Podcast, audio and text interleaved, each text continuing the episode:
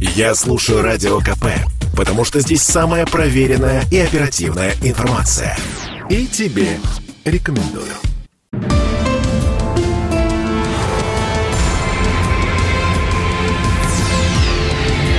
Авиакатастрофы.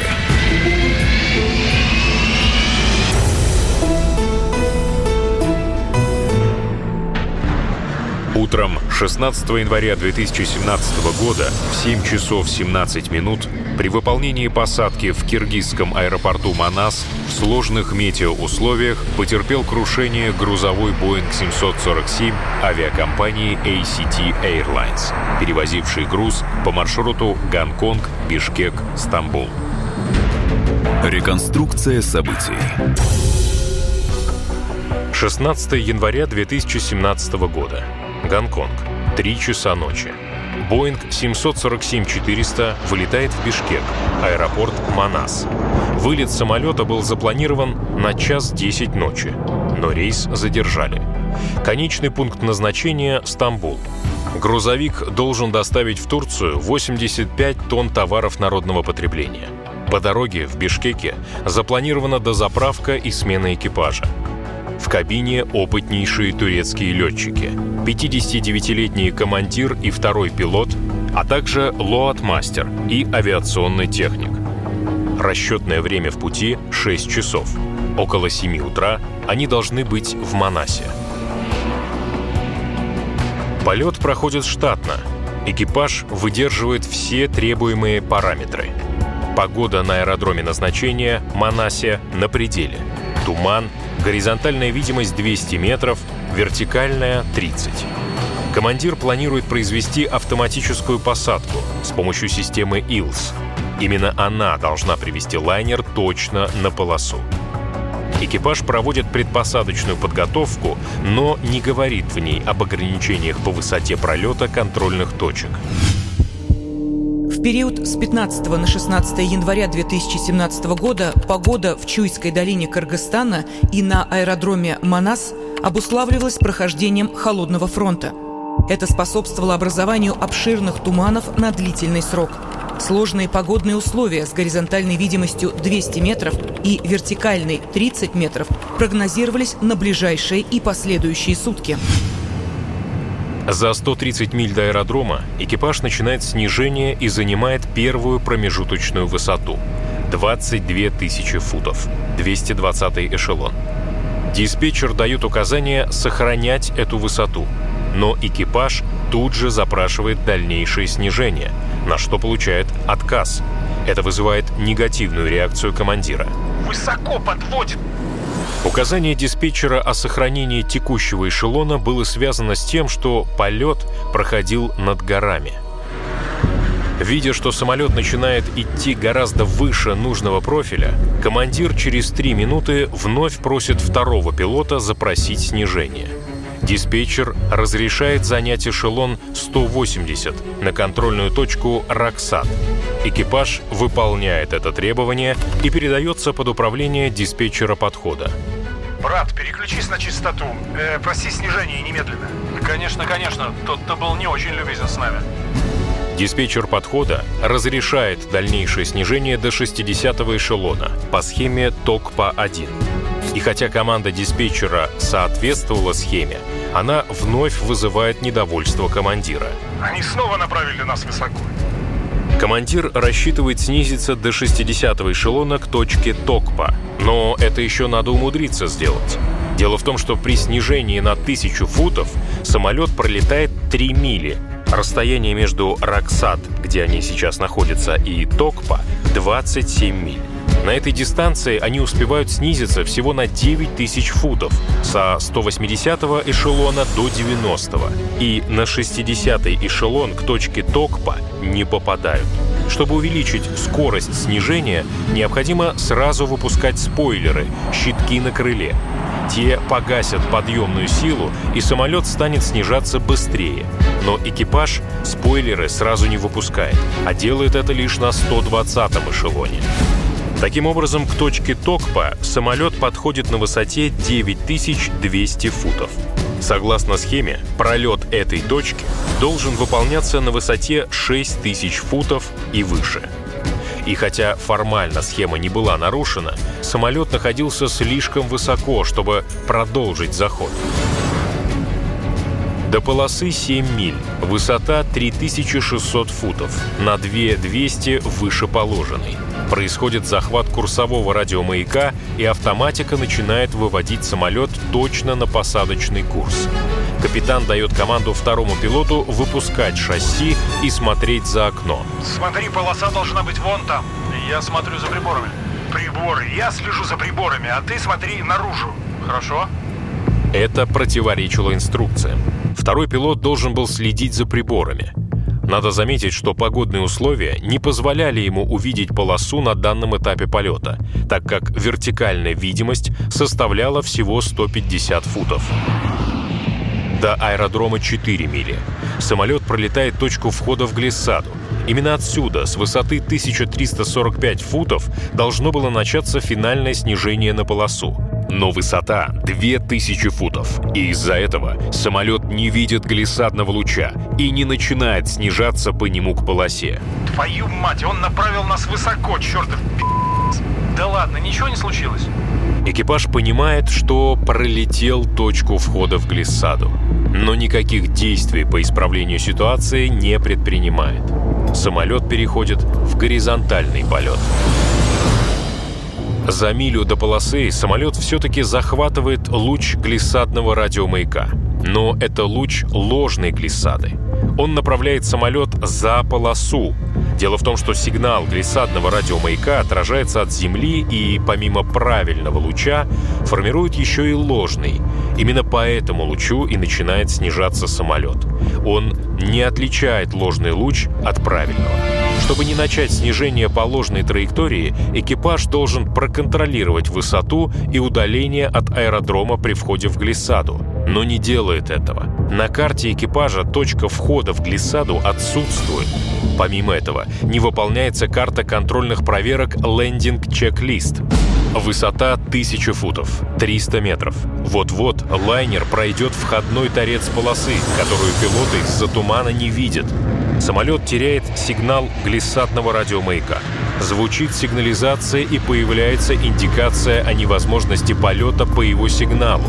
На дисплее убираются директорные стрелки по тангажу. Сообщение о режиме выдерживания глиссады перечеркивается линией янтарного цвета. Звучит сигнализация Master Caution. На панели отказов отображается предупредительная сигнализация Autopilot янтарного цвета. Надо уходить на второй круг, но экипаж продолжает снижение. Автопилот при этом не отключается. Так как сигнал от глиссадного маяка потерян, он переходит на полет по инерциальным средствам навигации и продолжает снижать самолет по ложной глиссаде за пределы полосы. Автоматика уверенно ведет экипаж навстречу смерти. У пилотов остается единственный шанс остаться в живых. Если они не увидят Землю на минимальной высоте, надо будет уходить на второй круг. Менее чем за минуту. Они проносятся над полосой, снижаясь от 900 до 110 футов. Незадолго до ее конца на высоте 150 футов раздается голос второго пилота. Подходим к минимуму. Смотри наружу.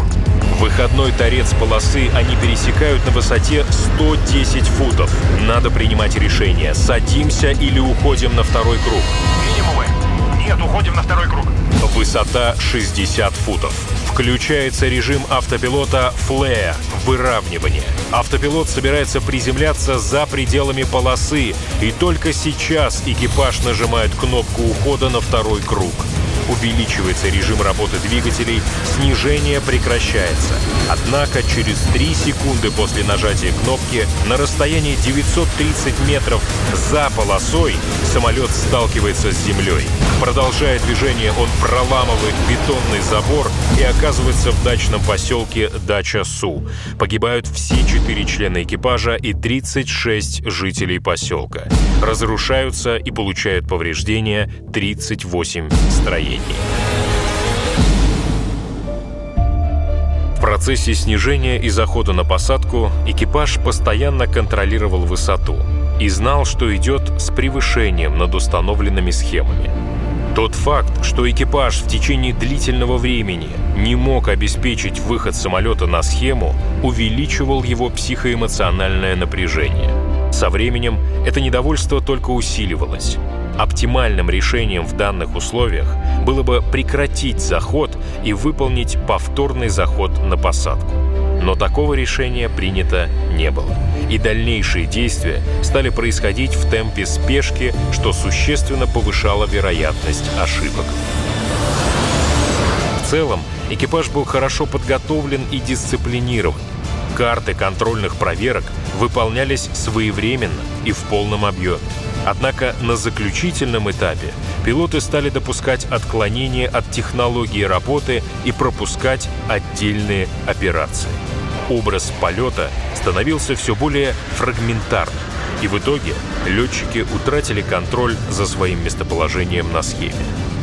Перед началом снижения с эшелона экипаж выражал озабоченность, что по метеоусловиям они, возможно, не смогут сесть. И когда пилоты получили информацию, что метеоусловия проходят, выразили облегчение. Таким образом, экипаж был сильно мотивирован на скорейшее выполнение посадки и не был психологически настроен на прерывание захода. При наличии доминирующей цели и находясь в неоптимальном состоянии, экипаж стал воспринимать только ту информацию от систем, которая позволяла ему сесть. Подсознательно же он вытеснял те данные, которые призывали к уходу на второй круг. Благоприятным для экипажа был захват курсового маяка и глиссады, а также готовность автопилота к автоматической посадке. Одновременно пилоты никак не реагировали на следующие события.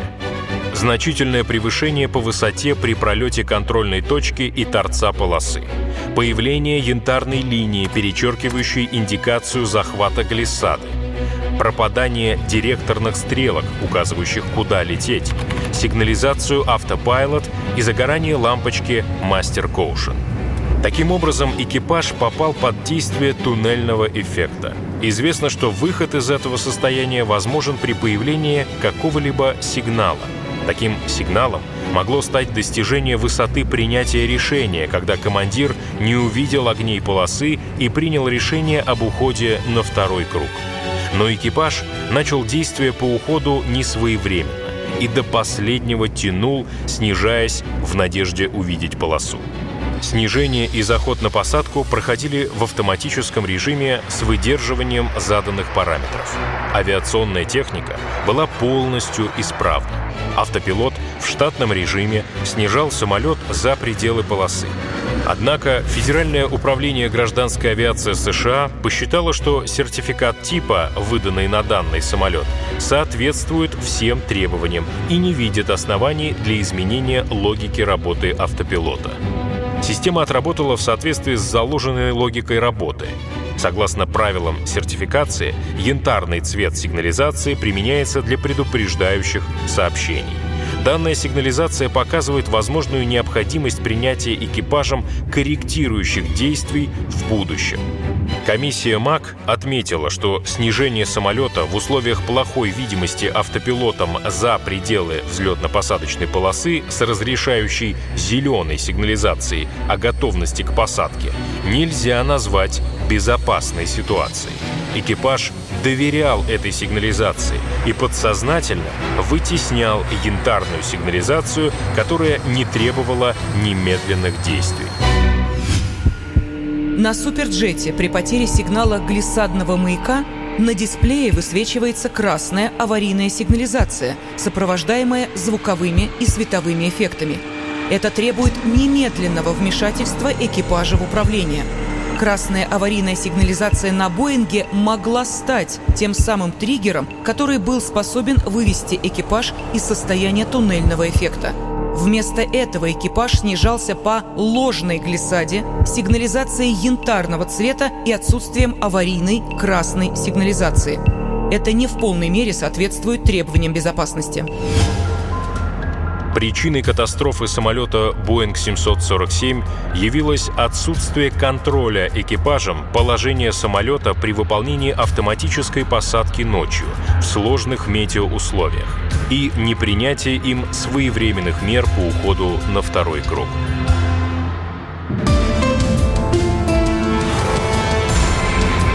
Авиакатастрофы.